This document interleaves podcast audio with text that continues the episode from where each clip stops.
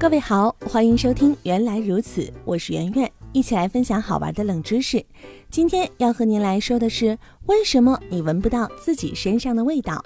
最近电视剧都挺好，真的是太火热了，苏大强也成了当仁不让的流量王。电视剧结局了，我除了被苏大强那份作所折服，我内心其实一直还有这样一个疑问。你说苏大强不洗澡是闻不到自己身上的味儿吗？那么今天我们就和你来说说，你是啥味儿的？为啥自己闻不到？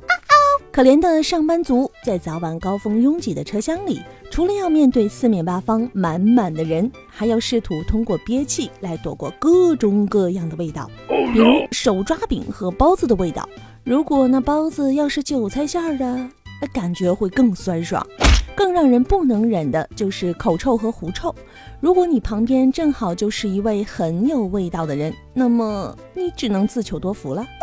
但是你有没有发现，当周围的人都纷纷拿出了口罩保命的时候，而主角却无动于衷？难道他的鼻子失灵了，闻不到自己的味道吗？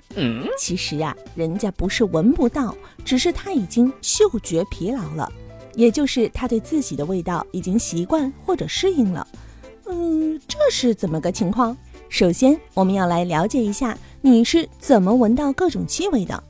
在我们鼻腔的后方有一个很特殊的细胞组织，叫做嗅上皮。你用来感知气味的地儿就是嗅球。那么，嗅上皮细胞是怎么把气味传到嗅球的呢？这中间就有一个非常重要的角色。叫做嗅觉神经元，在每个神经元的末端都有一个受体细胞。空气中有味道的微粒分子进入鼻子，刺激嗅上皮细胞，然后呢就产生了一个电信号，接着通过神经元把电信号传到嗅球，再传到你的大脑。当大脑收到信号的时候，你就闻到味儿了。那么回到刚刚开始的问题，为啥有的人会产生嗅觉疲劳呢？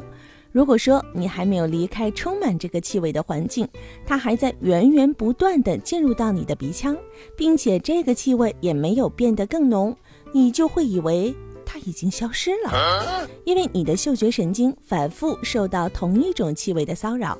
拜托，这谁能忍得了啊？就这样没有了新鲜感，大脑的兴奋度自然会降低，懒得做出反应。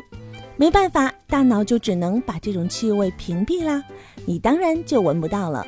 而大脑这个时候已经做好迎接新味道的准备了。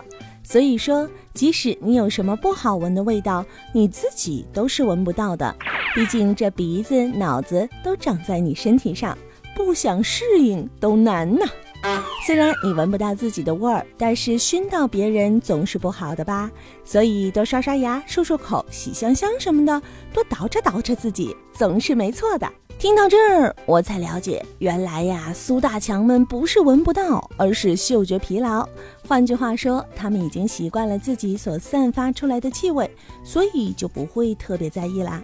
其实不仅仅是自己身上的味道，长期处于吸烟的环境、花店等等环境当中的人，同样会产生嗅觉疲劳。其实解决这种困扰方法很简单，远离这种环境，待一会儿再回去，就能够重新闻到烟味儿或者是花香了。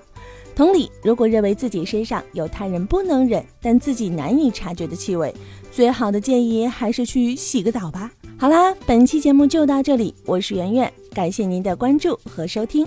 如果您想和我进行互动交流，您可以在微信当中添加我的个人微信“圆圆主播”的全拼，就可以找到我啦。本期节目就是这样，我们下期节目再会喽。